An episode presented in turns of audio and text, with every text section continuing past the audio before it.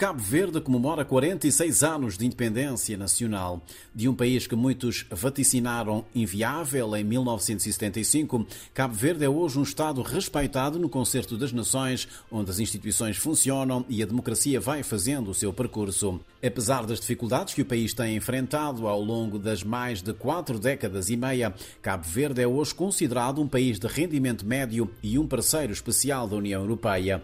No A Nossa Terra de hoje, puxamos a fita do tempo até ao distante 5 de julho de 1975. À meia-noite, o primeiro presidente do Cabo Verde Independente, Aristides Pereira, dirigia uma mensagem aos cabo-verdianos. Nesta hora histórica, camaradas e compatriotas, devemos, antes de mais, fazer um juramento, o de jamais desmerecermos tanto sacrifício e de, pelo trabalho criador, transformarmos o nosso arquipélago para que nunca mais haja fome, para que nunca mais o nosso povo tenha de expatriar-se, para que nunca mais haja injustiças e martírios na nossa terra. Algumas horas depois do raiar do sol, na sessão pública de transferência total e definitiva da soberania no emblemático Estádio da Várzea, na cidade da Praia, Abílio Duarte proclamava solenemente a independência nacional. Povo de Cabo Verde, hoje, 5 de julho de 1975, em teu nome, a Assembleia Nacional de Cabo Verde proclama solenemente a República de Cabo Verde como nação independente e soberana.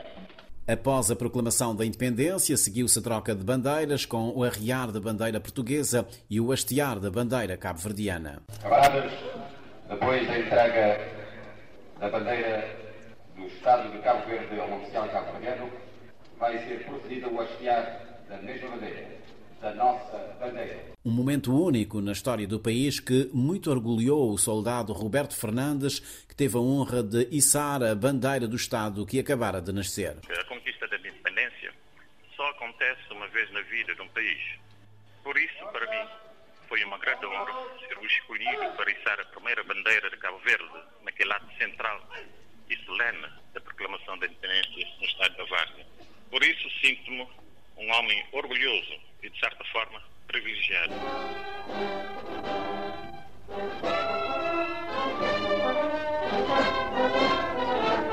Seis dias envolvidos sobre a cerimónia da proclamação da independência, o Presidente da República, Aristides Pereira, conferia posse ao governo liderado pelo comandante de brigada, Pedro Pires, que assumia o leme Trabalho, Disciplina e Austeridade. Infelizmente, não herdamos do colonialismo senão a miséria.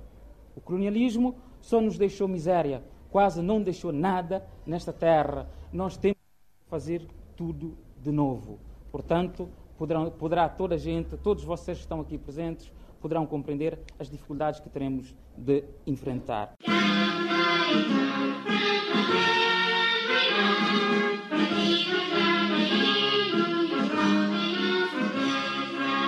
Os cabo-verdianos eram então convidados ao Juntamon para a difícil tarefa de colocar o país nos trilhos do desenvolvimento e do progresso. 46 anos depois, a opinião é quase unânime. Valeu a pena a independência nacional.